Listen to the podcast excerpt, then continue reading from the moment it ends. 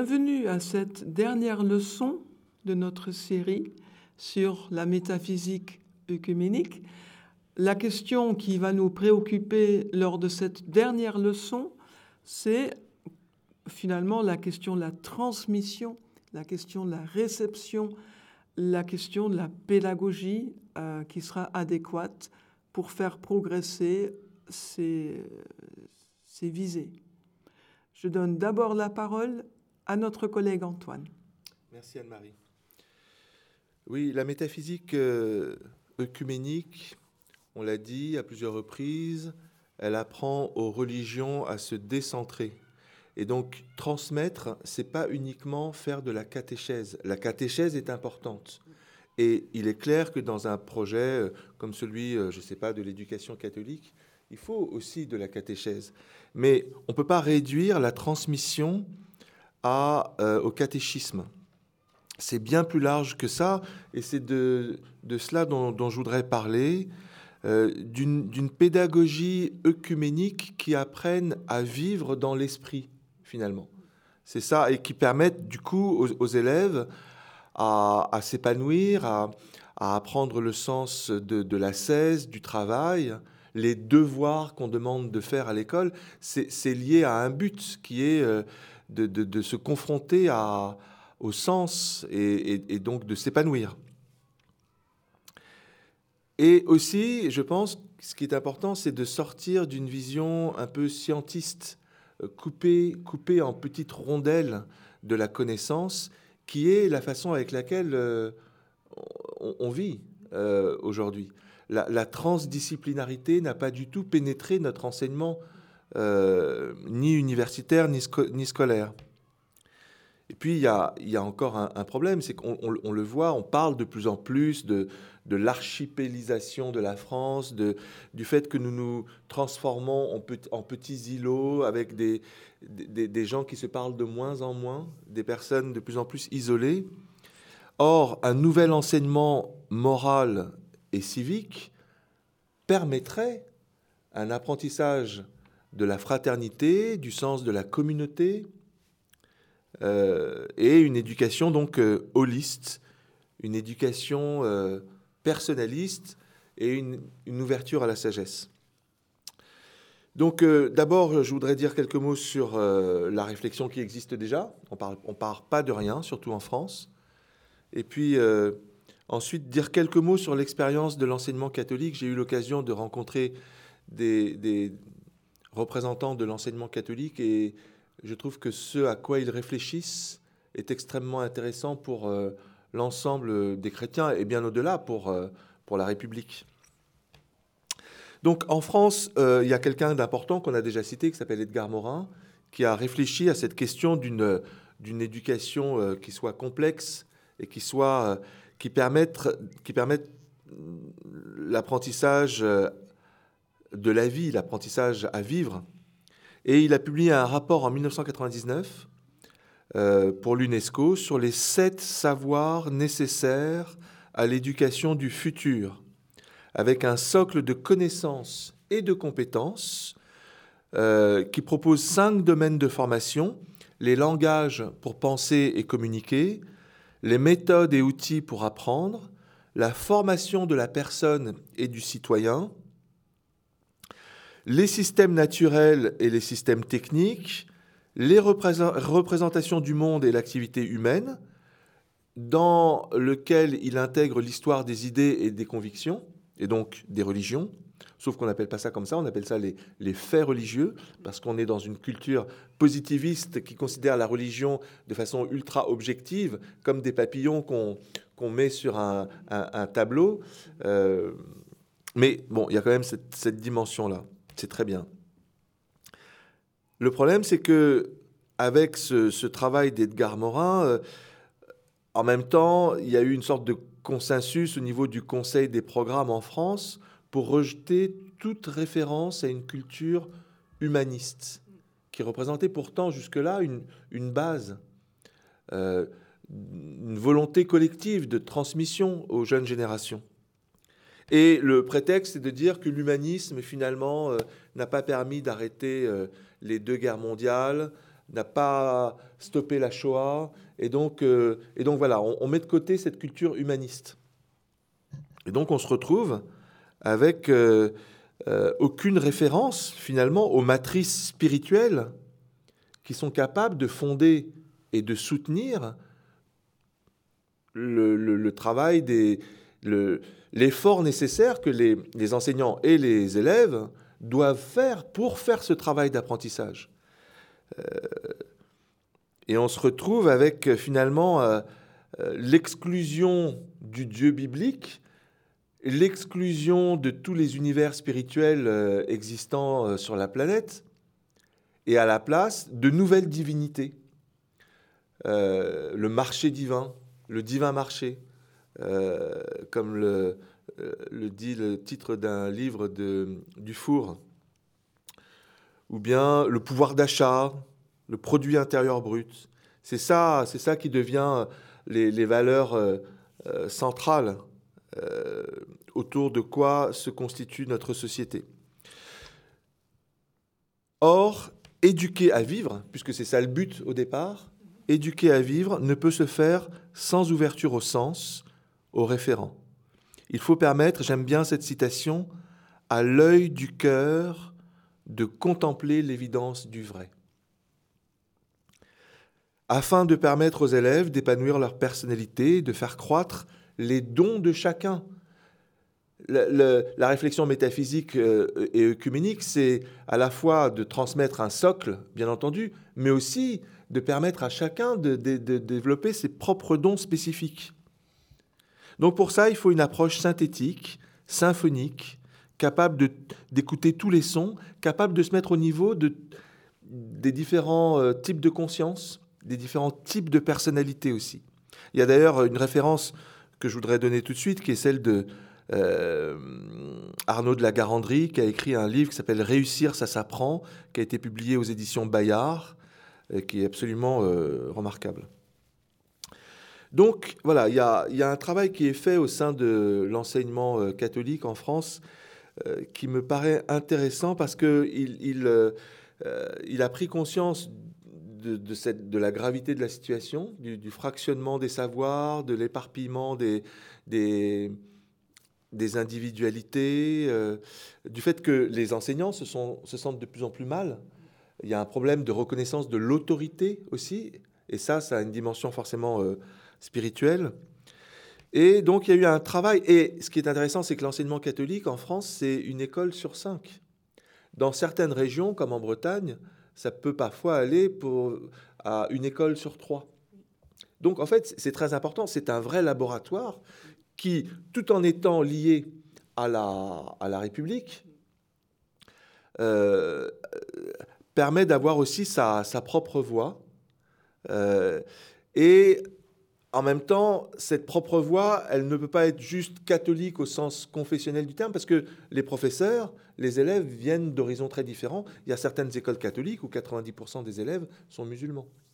Donc, du coup, cette expérience de l'enseignement catholique, je la trouve tout à fait intéressante pour la réflexion euh, œcuménique. Et euh, elle s'est particulièrement euh, développée, je dirais, ces, dernières années après les attentats euh, qui se sont produits en 2015, à l'affaire Charlie Hebdo et d'autres, où il y a eu vraiment la volonté de, de repenser les choses dans un sens donc holiste et pas fragmenté, dans un sens personnaliste et dans cette idée que les connaissances et les compétences, c'est pas simplement intellectuel, c'est aussi affectif, c'est aussi moral, c'est aussi civique et donc responsable. Et ça, ça permet de, de, de, former des personnes, et là au sens de la définition euh, personnaliste, des personnes comme des sujets de droit, mais aussi des êtres en relation qui ne peuvent s'accomplir que par et pour autrui au nom du bien commun. Ça, je trouve magnifique qu'il y ait une institution qui travaille à ça et qui aussi réfléchit à la laïcité comme impartialité, indépendance, mais pas agnosticisme, pas neutralité. La laïcité, c'est pas l'absence de conviction.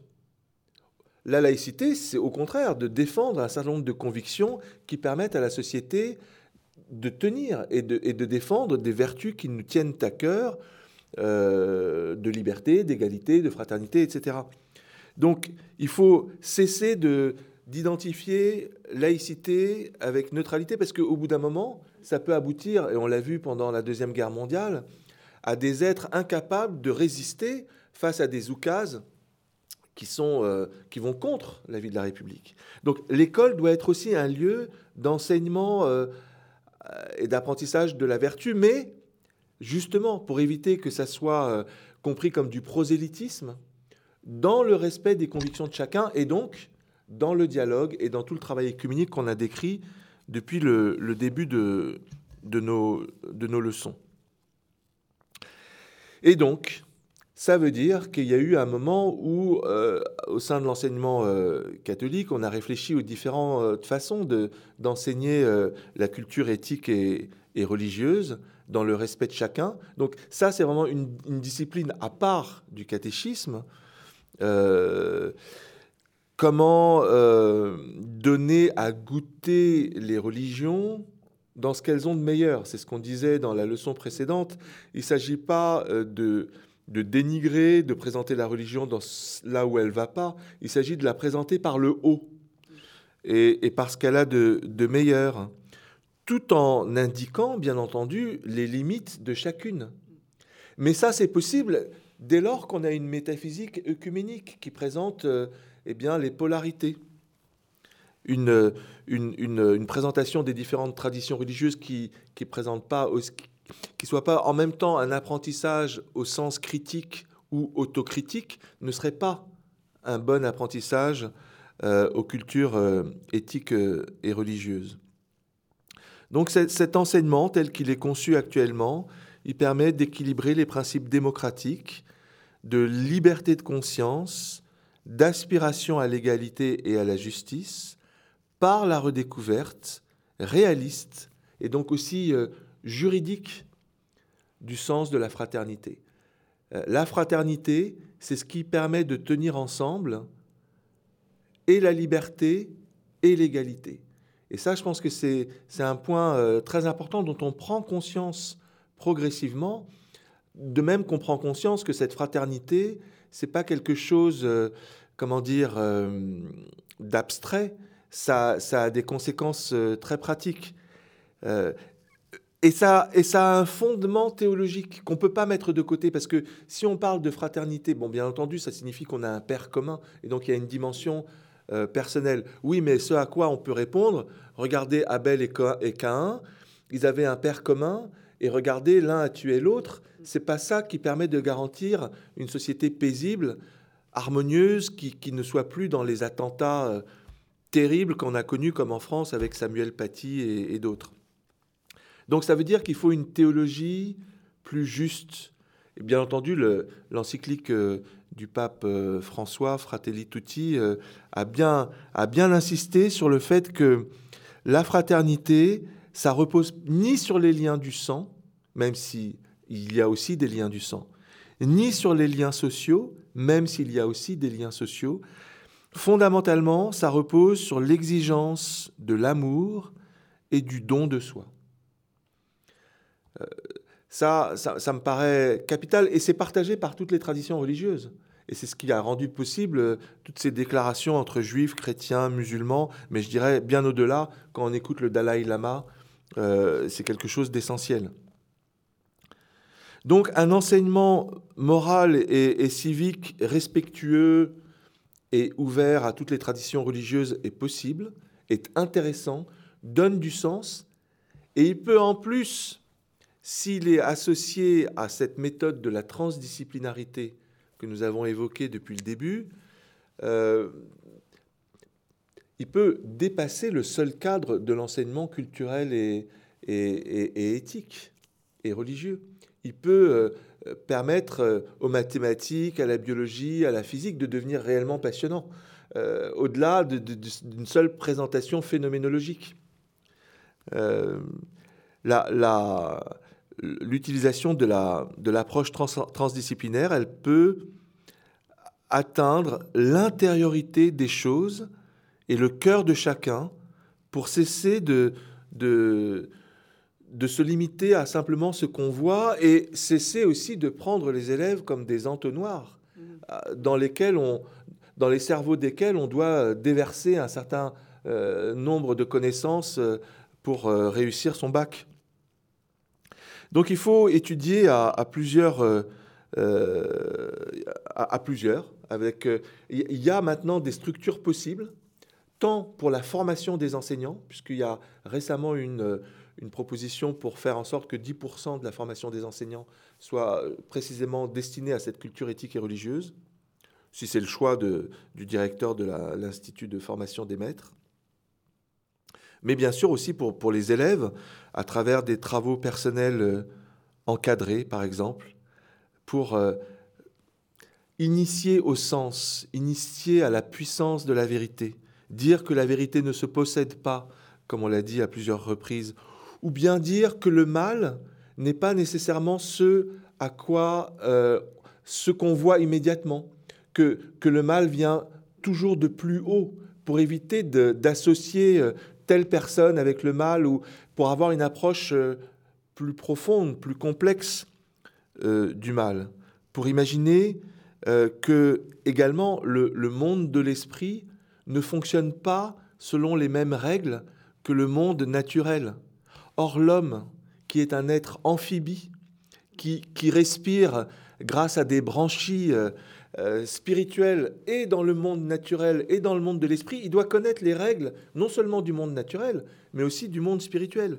Et dans le monde spirituel, euh, Dieu ne s'impose pas comme, comme, comme dans le monde naturel peut s'imposer l'évidence d'un fait, par exemple. Dieu, au contraire, attend d'être euh, écouté, euh, euh, demande un, travail de discernement. J'aime beaucoup Marie Balmary, cette psychanalyste, qui explique que la vie dans l'esprit, c'est pas une promenade dans un supermarché. J'aime bien qu'elle dise ça, parce qu'on se dit le monde de l'esprit, c'est le paradis, tout, tout, tout, est simple. En réalité, pour parvenir à la vie de l'esprit, pour parvenir à Bach, pour parvenir à Kandinsky, en réalité, il y a un travail énorme de, de, de, purification, de, pour participer à la vie de l'esprit. Donc euh, ça, ça a forcément des, des, conséquences sur la pédagogie euh, œcuménique.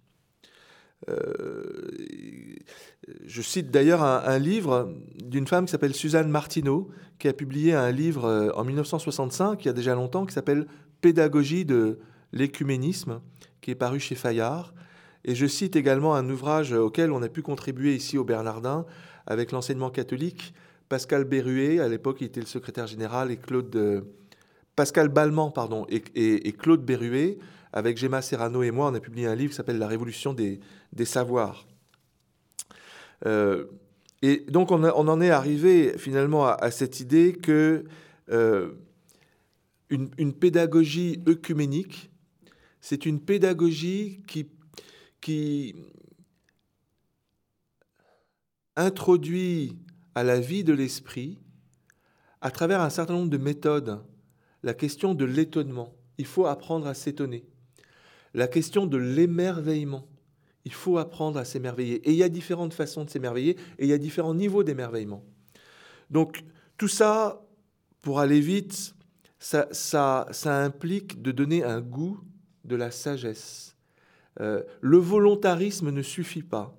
Il faut apprendre cette connaissance savoureuse qui donne sens. Et c'est ça qui permet au bout du compte de comprendre que l'être, la personne, elle n'est pas simplement jetée dans le monde. Comme dit euh, Heidegger, on a parfois l'impression d'être abandonné. Il y a beaucoup d'élèves qui se sentent aussi parfois, euh, qui n'arrivent pas à sortir des difficultés qu'elles ont ou qu'ils ont. Euh, l'être n'est pas simplement jeté dans le monde. Le Dasein, il, il a aussi une vocation. Il est appelé à transfigurer ce monde. Nous avons une mission. Et c'est ça aussi qu'il faut transmettre. Donc je me réjouis beaucoup de, cette expérience de l'enseignement euh, catholique et plus largement de cette pédagogie œcuménique qui s'est mise en place progressivement, mais qu'il faudrait aujourd'hui généraliser à l'ensemble des écoles de France et de Navarre et, d'Europe. Voilà ce que je voulais dire. Un grand merci, Antoine. de mon côté, constat, contre-exemple et une illustration. Un constat, alors d'une part c'est un constat récurrent, chaque génération fait ce constat depuis l'Antiquité. C'était mieux de notre temps, on savait davantage, euh, les jeunes sont ignorants. Donc littéralement on retrouve ce genre de, lamentation euh, chez, les, poètes euh, latins. Mais tout de même, aujourd'hui, avec la sociologue Danielle Hervieux-Léger, qu'on n'a pas encore citée, qui est importante aussi pour nos travaux, euh, elle fait le constat d'une exculturation du christianisme. Euh, un exemple d'exculturation, c'est quand un enfant dans un musée euh, demande pourquoi est-il écrit Henri au-dessus de la croix? Henri. Un autre exemple, c'est euh, ma boulangerie qui, euh, le jeudi de, l'Ascension, met un avis sur sa porte disant Pour euh, raison exceptionnelle, la boulangerie est fermée. Ça suppose une ignorance de, de cette fête qui revient tout de même chaque année. Donc deux exemples d'exculturation du fait religieux chrétien et quand on dit le fait religieux chrétien, ben, c'est aussi la foi euh, qui est perdue, en tout cas ce langage dont parlait euh, Lindbeck et qui, est, euh, qui va permettre de réguler l'expérience religieuse et qui la permet tout court, qui lui permet d'émerger. Alors un contre-exemple, on a un peu perdu l'habitude de regarder vers les États-Unis d'Amérique comme source d'inspiration. Donc c'est euh, sciemment, délibérément que je prends le contre-courant pour dire euh, il y a là-bas, donc aux États-Unis, le, le, modèle états-unien de laïcité, il y a séparation stricte entre l'État et l'Église, mais il n'y a pas séparation entre la religion et la société. Ce qui fait qu'on est plus détendu, on est plus pragmatique. Il y a beaucoup d'enfants juifs et d'enseignants juifs dans une école, eh bien, on décide que Yom Kippour, ce sera férié. Euh, il y a des, enfants indiens, quelqu'un vient expliquer, donc un enfant vient expliquer ce que c'est la fête de Diwali. Donc c'est plus, euh, comment dire, on intègre le fait religieux de manière pragmatique. Et ça me semble extrêmement important au vu des crispations, il faut bien le dire, en, terre euh, franco-française hexagonale, où euh, la laïcité est mal comprise comme le, vœu d'une absence ou d'une suppression de, de la religion de chacun. Alors, un exemple, Là, positif, tout à fait exemplaire, c'est euh, le, projet qui, qui se passe sous l'égide de Sciences Po et qui s'appelle Emouna, l'amphi des religions, l'amphithéâtre des religions. Les, fondateurs de cette euh, initiative euh, représentent la diversité confessionnelle et religieuse française actuelle, puisqu'on a euh, le rabbin Pauline Beb et Moshe Levin. Moshe Levin étant actif aussi dans l'amitié judéo-chrétienne de France et Pauline Beb étant rabbin de la communauté libérale juive. Ensuite, il y a Mohamed Azizi, qui est l'aumônier euh, des, enfin le, directeur des, aumôniers euh, musulmans des hôpitaux. Et il y a Thierry Vernet, bien connu ici au, au Bernardin, donc côté catholique. Côté protestant, Corinne Lanoire, exégète d'Ancien Testament et ancienne doyen de l'Institut protestant de théologie ici à Paris. Euh, Et donc on a cette diversité qui va jusqu'à inclure euh, un moine bouddhiste zen.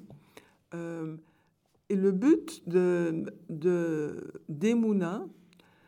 c'est de faire apparaître sur une figure de Marianne, donc regardez l'emblème de l'amphi des religions de vous voyez qu'elle elle porte dans son, à côté de la cocarde et, sur son bonnet phrygien euh, une triple déclinaison. Euh, donc Emuna en hébreu, Amen euh, en, en, français et Amana en arabe. Or, ce mot a été choisi parce qu'ils sont des mots de la même famille, issus d'une même racine, euh, qui, euh, qui est commune aux différentes religions, euh, différentes traditions spirituelles. Et on le sait bien quand on dit Amen ou Amin, c'est la confiance, c'est la loyauté, c'est la spiritualité, c'est l'adhésion, la foi comme adhésion, et l'engagement par des actes. Et donc, ce cours euh, à Sciences Po, euh, cette formation vise à réfléchir ensemble à la source éthique commune à laquelle l'humanité peut s'abreuver. Alors, on peut évidemment, il ne faut, pas, faut pas ne pas critiquer on peut dire que cela reste dans un cadre républicain et sans doute euh, par rapport à des instituts théologiques, on reste sur sa fin, euh, car euh, le fait religieux, ce n'est pas seulement l'éthique, mais soyons reconnaissants de, cette formation très importante qui vise à, à donner à des aumôniers mais aussi à d'autres, à des jeunes, un outil. On, parfois, on parle parfois de, boîte à outils, mais c'est fondamental. Pour avoir travaillé comme aumônier, aumônière à l'hôpital, je sais que quand arrive la fin de la vie, euh, se posent des questions et on ne peut pas toujours dire ah je suis désolé il faut attendre l'arrivée de l'aumônier catholique ou on va appeler le rabbin Parfois, il y a des questions qui se posent et chacun, chaque aumônier, doit pouvoir répondre, doit au moins avoir des informations qui permettent de comprendre qu'on ne traite pas le corps à la fin de la vie de la même manière dans nos traditions que quelqu'un qui, est en train de, de perdre un bébé a d'autres préoccupations, enfin des préoccupations différentes selon la culture qu'elle a reçue. Et en prison, bon, ça va presque de soi que de dire que si on veut contrer la radicalisation, c'est pas en supprimant la culture religieuse. On, combat la radicalisation par une meilleure connaissance de ces traditions, en, donnant des repères, en, redonnant euh, cette bonne identité, parce que l'identité n'est pas non plus euh, une injure, ce n'est pas péjoratif. C'est quand on exagère dans, l'identitaire que l'on verse dans la violence. Mais on a chacun besoin de son identité. Euh, donc il me semble que Emouna, c'est vraiment un atelier d'élaboration euh, de, de la transmission et de la réception des différences en vue de la pacification, en vue d'une meilleure tolérance les uns par rapport aux autres. On peut dire tolérance, c'est peut-être minimaliste. Par rapport au siècle des invectives et les martyrs, la tolérance, c'est déjà une très belle chose. Mais au-delà de la tolérance à coexister ensemble, comme le dit ce groupe très important donc d'amitié euh, entre musulmans, chrétiens et juifs, coexister. Coexister débouchera aussi sur, euh, sur l'amitié, dans le meilleur des cas. Merci beaucoup et je vous donne la parole, euh, Richard. Merci. Je me rappelle que nous avions pensé, nous avions travaillé sur au moins en l'évoquant, le courant convivialiste. Nous rejoignons ici une des grandes préoccupations qu'Antoine a exprimées dans son, de, son essai de métaphysique œcuménique, à partir, il le citait tout à l'heure, de la commune naturalité, la commune humanité, la commune socialité, la légitime individuation et puis l'opposition créatrice. Je me plais à le, redire, j'avais prévu de le dire et l'entendre tout à l'heure, ça me confortait tout à fait. Tout cela qui vise à, euh, sinon dépasser, en tout cas traverser, si je puis dire, euh, les doctrines, les croyances, les convictions, euh, les, religions, traverser en profondeur. Et ce que l'on disait sur euh, Emouna et puis l'enseignement catholique en France, ces efforts précisément pour tâcher de se retrouver à travers nos différences essentielles, c'est déjà très, très précieux. Et je pense notamment à un auteur, Daniel Siboni, qui a écrit un livre en son temps, Les trois monothéismes, et qui vise justement à, retrouver, euh, à travers le, dialogue des centres, ce, qui est euh, tellement central en, chaque conviction que nous puissions, à partir de là, euh, travailler sur ce qui nous rapproche précisément, essentiellement. Il faut passer de l'affirmation des thèses contradictoires à la méthode du questionnement commun. C'est peut-être ce qui manque un peu à notre société qui se veut très sécularisée, peut-être séculariste, c'est d'oublier ce, questionnement commun. J'entendais Régis Debray, je l'ai lu sous, sa plume en tout cas, dire que les monastères seront euh, finalement le refuge de l'humanisme, quelque chose comme ça, car il voyait euh, fuir cette culture religieuse, ou plutôt il voyait à quel point la fuite devant la culture religieuse risquait d'appauvrir la conception que l'on peut se faire de l'homme. Donc on ne peut qu'être d'accord avec cette démarche fondamentale et qui est euh, profondément œcuménique.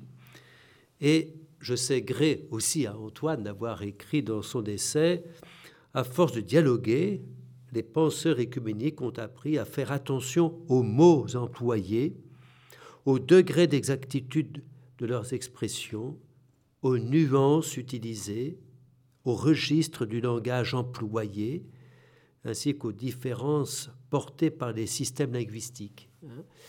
Euh, c'est tellement important, toutes ces clés finalement du dialogue, euh, sans lesquelles soit on s'ignore, soit on tombe dans ce qu'on a déjà évoqué ensemble, le syncrétisme ou le, concordisme vague, hein, global. Donc oui, c'est en partant de la profondeur des convictions que peut surgir l'évidence de vérités spirituelles qui s'écoutent. Hein. Euh, je me disais récemment,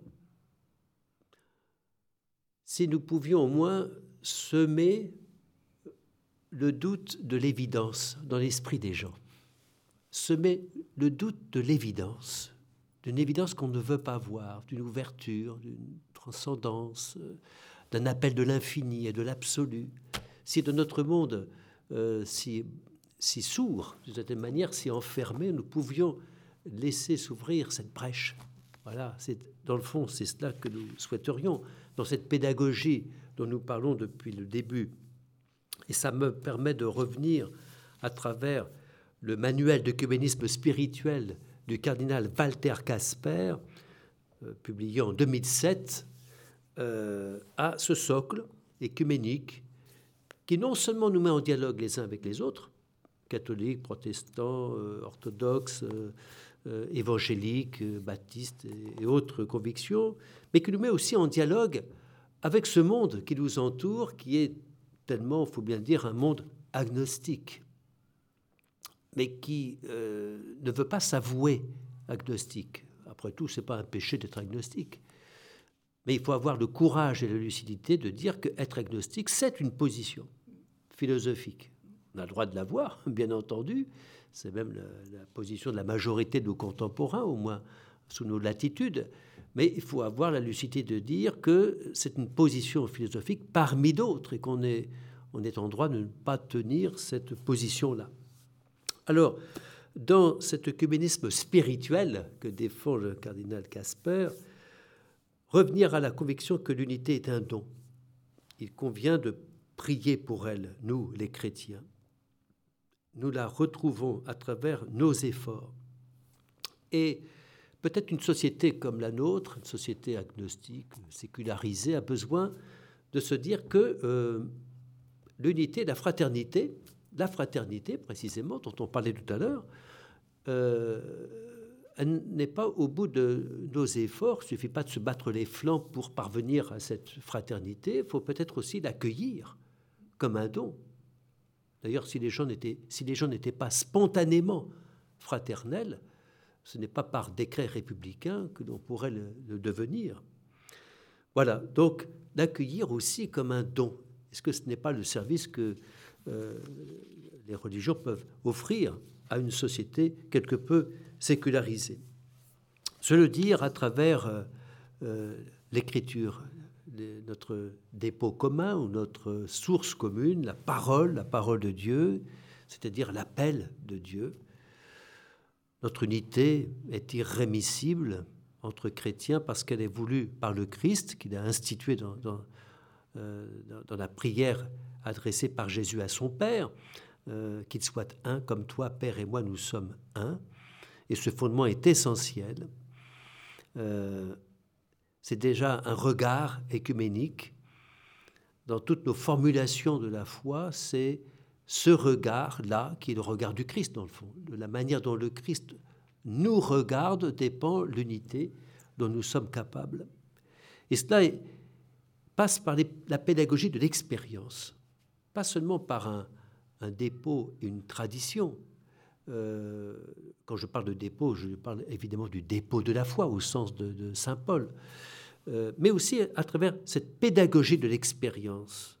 Nous avons parlé des martyrs et des témoins jusqu'à la mort. Euh, le patrimoine commun des saints.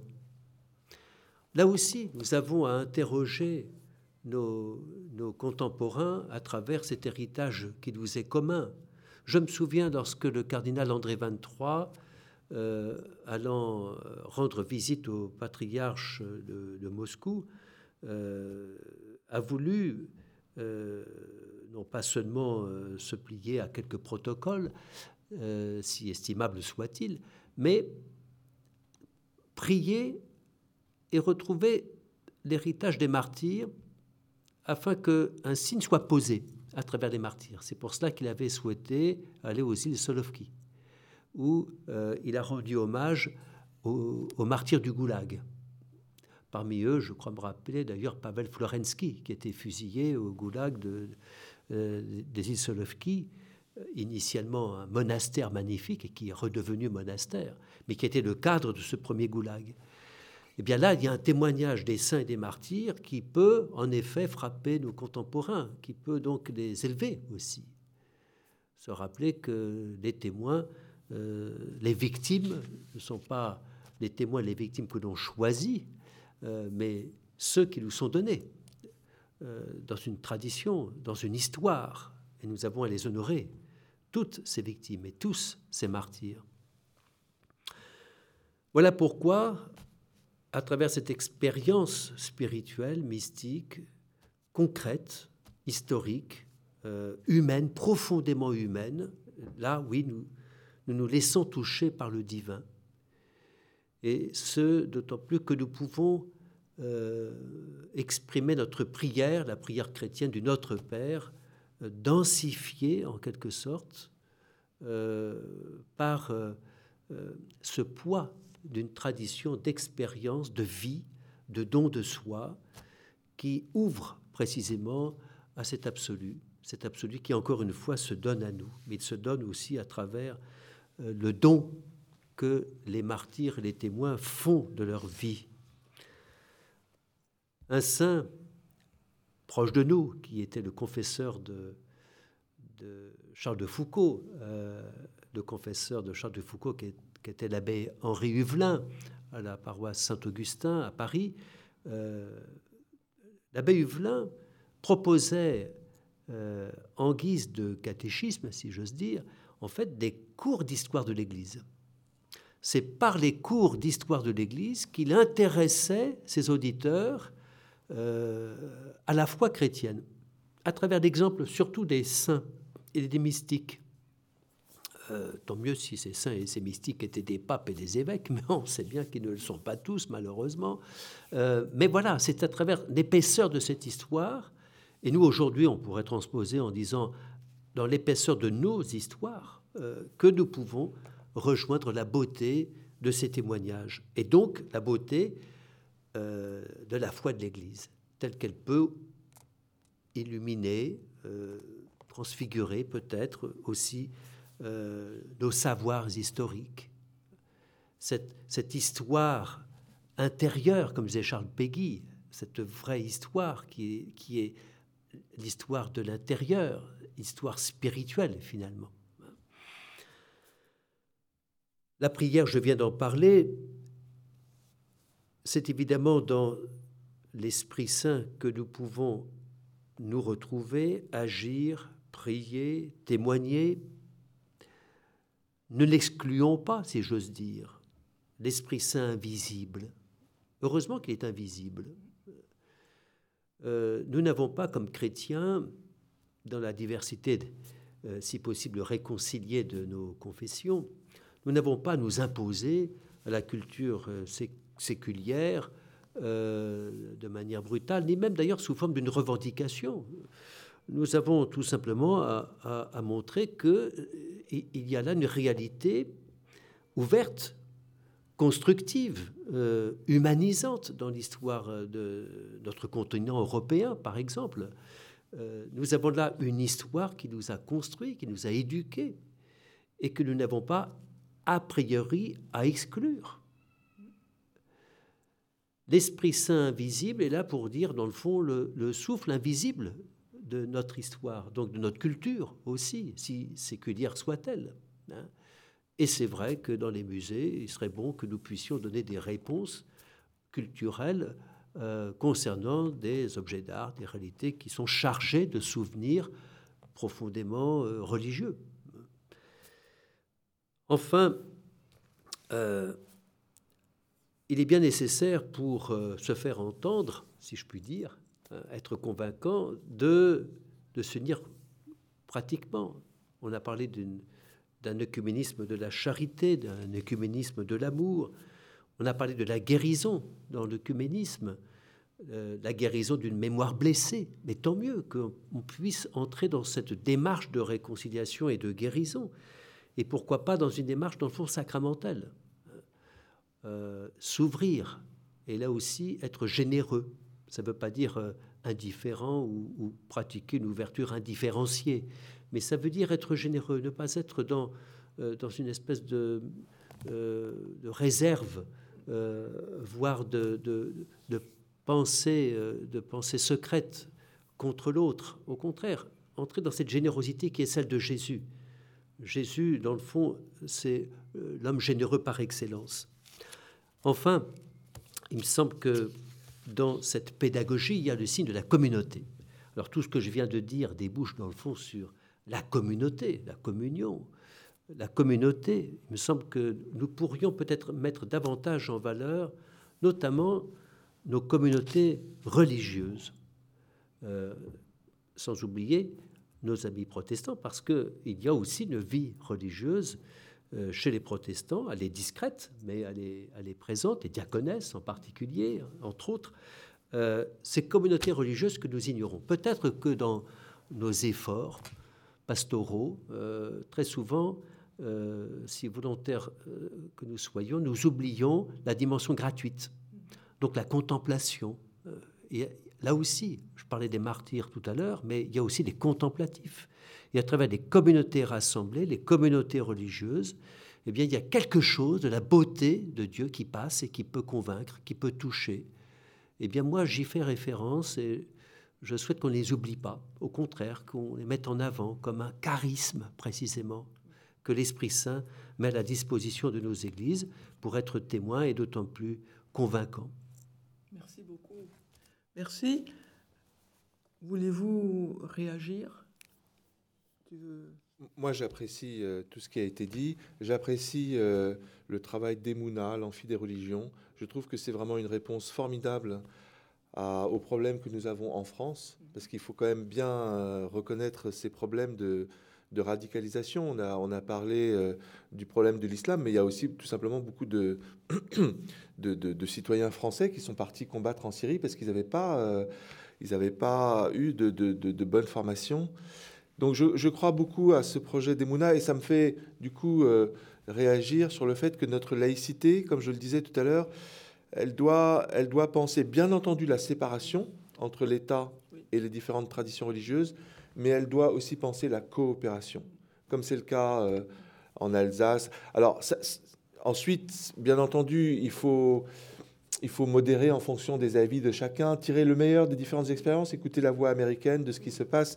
Il n'y a, pas forcément de solution idéale, mais néanmoins, euh, je constate que dans certains pays où il y a un enseignement de la culture éthique et religieuse qui est soutenu euh, par l'État, il y a des, des personnes qui, arrivent à grandir, à s'épanouir, à créer des communautés, comme, comme, on vient de le dire, euh, qui, euh, qui fonctionnent mieux.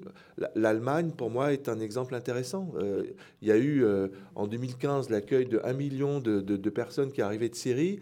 Et ils ont réussi à intégrer beaucoup mieux grâce à l'apprentissage des langues et à l'apprentissage aussi de la culture d'autrui. Donc je, je pense qu'il y a un vrai travail à faire de ce point de vue-là. J'ai encore une autre remarque, mais je ne sais pas si... En tout cas, il y a une autre remarque qui me paraît importante, c'est de partir de, de l'élève. Les élèves d'aujourd'hui ne sont pas les élèves euh, d'hier. Et en particulier, les élèves d'aujourd'hui sont beaucoup marqués par la culture numérique. Les téléphones portables ont, envahi euh, la, vie des, la vie des jeunes. Et notre économie c'est de plus en plus une économie fondée sur euh, une nouvelle richesse qui n'est plus, de moins en moins en tout cas, celle des hydrocarbures, et de plus en plus celle des data, celle des données qu'on collecte à partir de, des élèves qui sont en permanence sur leur, euh, sur leur téléphone. Et il y a même une science qui est apparue qui s'appelle l'économie de l'attention. Et je trouve que c'est important de parler de cette économie de l'attention quand on parle de pédagogie, parce que l'économie de l'attention, ça a été développé par des gens comme Yves Citon, par exemple, que je trouve très intéressant. Yves Citon a dit euh, euh, les publicitaires ont bien compris que la source de la richesse, c'était l'âme humaine, et particulièrement l'âme des plus jeunes. Et il y a un travail qui a été fait sur comment fonctionne notre âme humaine à partir des datas qui sont récoltées. Et ça a été utilisé par des publicitaires, par euh, différents types de médias, et il s'est rendu compte qu'il y avait euh, des systèmes à peu près structurels. Il y avait l'alerte, il y avait la répétition, il y avait l'immersion et la projection. Et forcément, moi, ça a attiré mon attention parce que je retrouve la boussole de la gloire, de la mémoire, de la loi, de la justice. Euh, sauf que c'est utilisé, là encore, à des fins commerciaux. Si on arrivait à une pédagogie auprès des enseignants et qu'on arrivait à faire prendre conscience aux élèves de la façon avec laquelle nous fonctionnons, euh, quand on conduit, par exemple, l'apprentissage de la conduite, euh, mon fils passe son permis de conduire en ce moment. Il, il faut à la fois avoir de l'alerte, être attentif au, feu rouge, au feu vert. Il faut avoir aussi des réflexes pour passer les, vitesses. Il faut donc tenir ensemble l'alerte et la répétition. Il faut tenir ensemble l'immersion, la projection, pour être euh, finalement capable d'apprendre et d'apprendre soi-même, euh, d'avoir des compétences et d'apprendre sur soi. Donc euh, c'est l'avenir, cette économie de, de l'attention, sauf qu'il faut passer à une écosophie de l'attention, à, quelque chose qui, qui permette d'aller en profondeur et de trouver la sagesse et de trouver l'esprit et de, et, de permettre à l'élève de s'épanouir et pas d'être euh, éclaté dans les, tous les Facebook, Twitter et tous les, tous les sites Internet qui, qui sont ravageurs, qui, qui, d'abord chronophages, et puis qui, ensuite peuvent détruire l'intelligence. Donc euh, voilà, c'est quelque chose que je voulais euh, aussi ajouter par rapport à, à ce qui a été dit. Ça me fait penser à une, une affiche que j'ai vue dans le métro, que j'ai photographiée d'ailleurs et que j'ai montrée à des jeunes confirmants. Elle représente euh, une caricature du trône de l'Apocalypse, où se trouve Dieu, euh, à la place de Dieu, avec sa longue barbe, vous savez, représentée dans l'Apocalypse, se trouve une femme, et qui, avec son téléphone portable, vous vend euh, les GAFA, voilà, y compris Netflix, etc., Google, Facebook, disposés en quatre icônes autour du trône. Vous vous souvenez de cette affiche? Les quatre icônes autour du, trône qui prennent la place des quatre bêtes de l'Apocalypse, qui figurent pour nous les quatre évangélistes euh, dans notre tradition chrétienne. Et euh, le trône, la femme, dans sa toute-puissance capitaliste, avec euh, son téléphone portable, invitant à investir de la Silicon Valley. Je montre ça à des confirmants et je leur dis, c'est ça que vous voulez pour demain? C'est bien la société que vous voulez vous vous rendez compte de ce qu'on est en train de faire de vous à travers cette icône qui, qui, qui devienne comme une caricature du sacré, puisque c'est une figure de l'Apocalypse qu'on utilise. Je ne suis pas sûr que les publicistes qui ont utilisé cette image euh, n'étaient pas au courant du contenu de l'Apocalypse, et donc de ce contenu pseudo-religieux.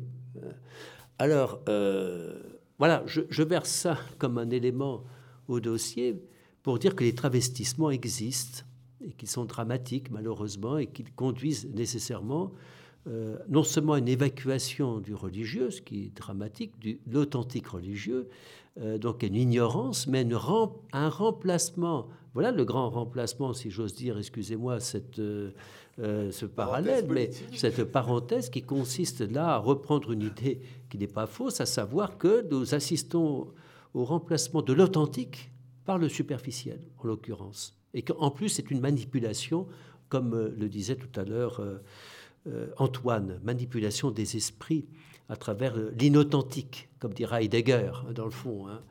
Voilà, c'est un, élément qui me paraît assez étonnant, si je puis dire, heureusement qu'il est passé inaperçu, parce que je m'aperçois que personne n'a retenu cette image apparue sur les murs du métro.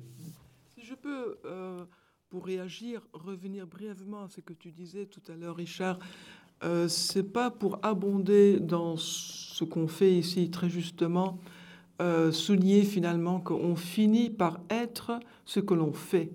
Si toute la journée on consulte des, messages idiots sur Twitter, ben, la conséquence en est claire. Mais euh, je voulais revenir sur un, autre aspect qui est l'aspect monastique.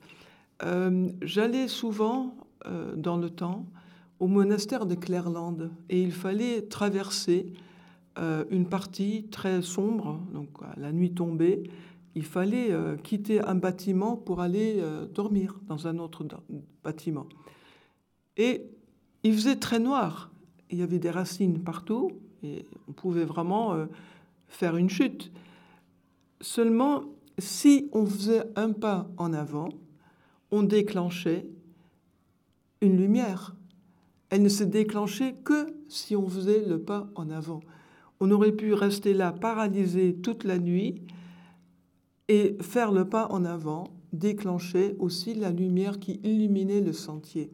Donc ça, c'est une leçon que j'ai vraiment retenue et puis une autre euh, expérience que je viens de vivre et, qui pour moi a été euh, comme euh, une, expérience christophore, c'est qu'en sortant d'un club de jazz, il y avait un homme avec sa canne et ses lunettes noires, complètement aveugle. Et il, il demandait son chemin. Et comme il était tellement vulnérable, mon mari et moi avons décidé de l'accompagner. Arrivé à la bouche de métro, on voit quatre jeunes. Alors normalement, ces quatre jeunes, on aurait dit oh, des jeunes de, la banlieue, attention. Euh, et là, on leur a dit, voici Jonathan, est-ce que vous pouvez l'accompagner au bon métro? Parce qu'à Châtelet, il y a plusieurs lignes qui passent. Ils ont été immédiatement, spontanément, d'une bonté, d'une présence, d'une efficacité. Et ça me fait penser que celui qui ose se mettre vulnérable entre les mains de, son prochain, il sera transporté. Euh, on fera une espèce de, de passage de, de, cet être complètement vulnérable. Et finalement, pour cet homme aveugle avec sa canne et ses lunettes noires, c'est une véritable gageure, c'est un saut dans l'abîme de l'inconnu. Mais il a, je pense, parié sur la fraternité et il est arrivé à bon port. Merci.